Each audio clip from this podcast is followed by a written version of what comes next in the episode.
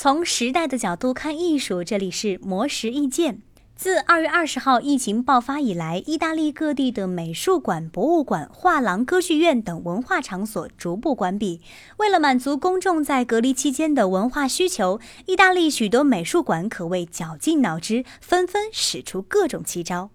受疫情冲击影响最大的罗马奎林纳一郎选择将拉斐尔逝世五百周年回顾展搬上网络，让人们可以在家里浏览这场迄今为止规模最大的拉斐尔展览。在网络上，只要搜索相关话题标签，就能找到美术馆为本次拉斐尔线上展览所拍摄的视频，听策展人讲解展览，模拟参加展览新闻发布会，了解展品，欣赏展品的细节，并且一窥展览幕后的故事。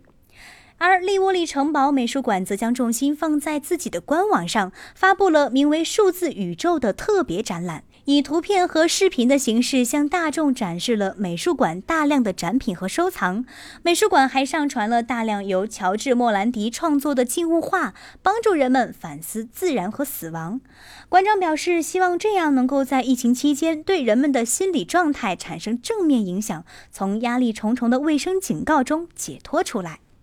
而意大利最著名的美术馆之一乌菲兹美术馆则在社交媒体上大做文章。乌菲兹美术馆在社交媒体上发起了一个名为“乌菲兹十日谈”活动，以美术馆的馆藏为重点，分享作品照片、故事和视频，让人们的生活和艺术保持联系。馆长艾克施密特表示，即使博物馆关门，艺术也不会停止。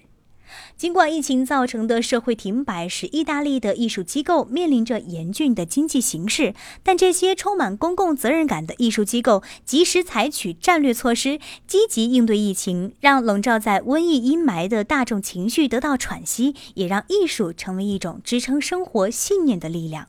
模式意见每晚九点准时更新。